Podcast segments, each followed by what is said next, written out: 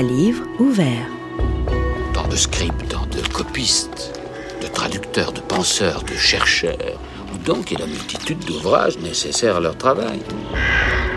Le podcast de la bibliothèque Sainte-Geneviève qui vous raconte des histoires.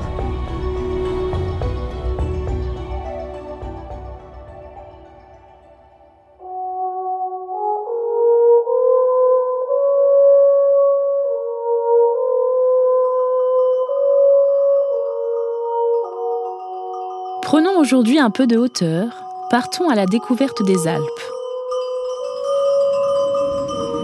Jusqu'au XVIIIe siècle, la montagne est avant tout symbole de chaos.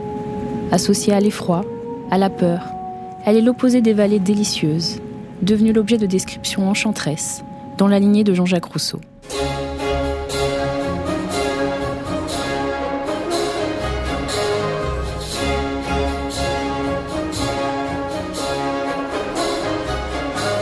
Ainsi se développe au siècle des Lumières une certaine fascination esthétique de la montagne. Dans le même temps, les montagnes, et plus particulièrement les Alpes, comme en témoigne la vogue de Chamonix à partir des années 1760, deviennent un lieu où l'on se rend pour ressentir des grandes et fortes sensations. Les récits de voyage, très appréciés durant le siècle des Lumières, contribuent également à une meilleure connaissance des espaces lointains comme proches. On découvre alors la haute montagne grâce aux savants, aux minéralogistes, aux naturalistes. À la croisée de cet attrait pour la montagne et de l'engouement pour ses relations de voyage, l'imposant ouvrage du savant genevois Horace Bénédicte de Saussure ne passe pas inaperçu.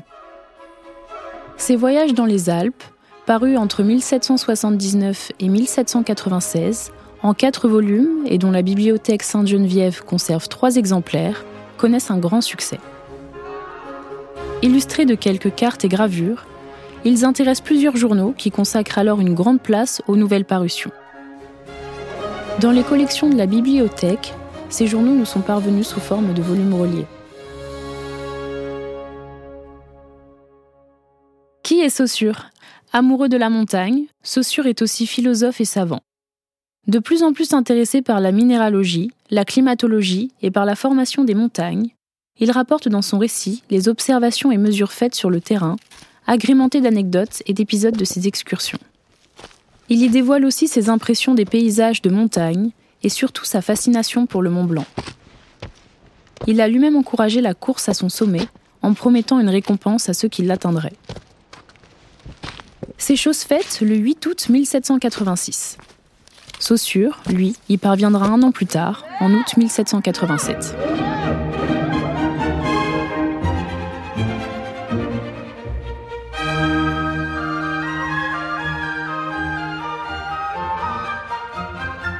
Et c'est dans ce contexte que paraît le deuxième volume des Voyages dans les Alpes, qui suscite l'attention des journaux destinés aux érudits et scientifiques, comme le journal des savants, mais aussi de quelques journaux généralistes et littéraires, dont le Mercure de France et le premier quotidien français, le Journal de Paris.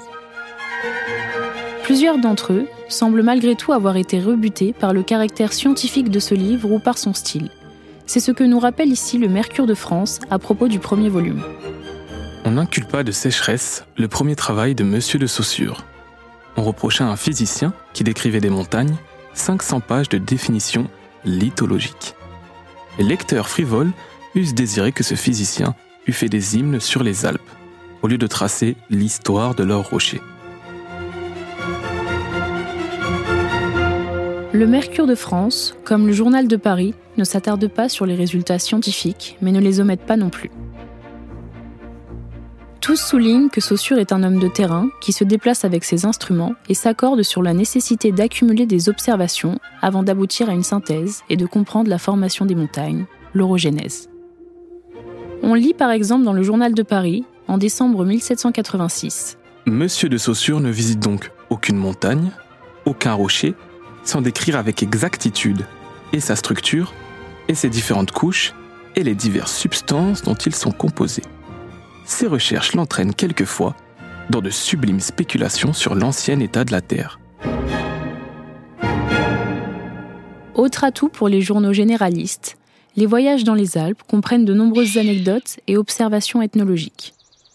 La vie rude mais simple et heureuse des habitants de la vallée de Chamonix a particulièrement intéressé le Mercure de France, alors que les références aux mœurs pures des habitants des Alpes sont récurrentes dans les années 1780.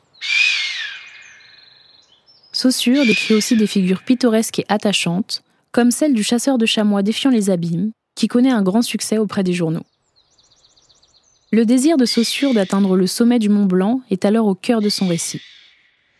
L'enthousiasme de certains journalistes est tel qu'ils s'empressent de faire part de lettres et de récits de tentatives d'ascension vers le sommet.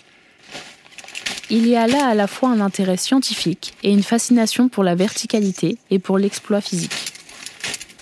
Et déjà, on peut observer une concurrence entre les journaux pour informer le plus rapidement possible. À l'affût de l'actualité, le journal de Paris publie dès fin août 1787 une lettre de Saussure narrant son ascension et ses résultats. Je n'en croyais pas mes yeux.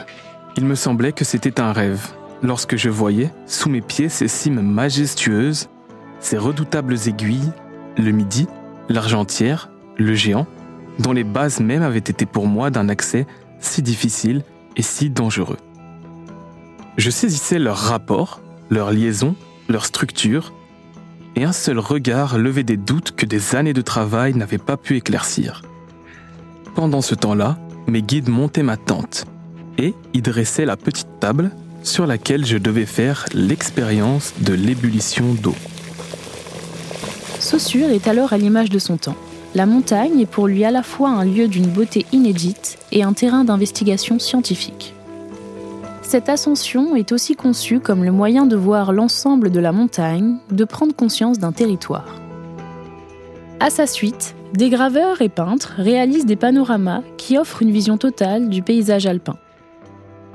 Hier Mont Maudit, réputé inaccessible, le Mont Blanc entre à la fin du XVIIIe siècle dans le champ des connaissances des lecteurs et devient aussi lieu de contemplation.